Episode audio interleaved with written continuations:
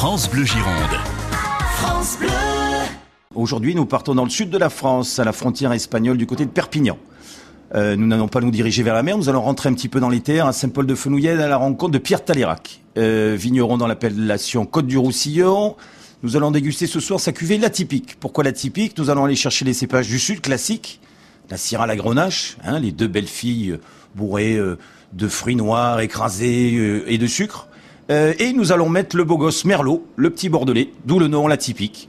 Euh, voilà, un flacon consensuel avec un petit peu de soleil, du plaisir, du plaisir en bouteille. Voilà un flacon qui ravira vos cuisines du Sud et pourquoi pas vos premiers barbecues.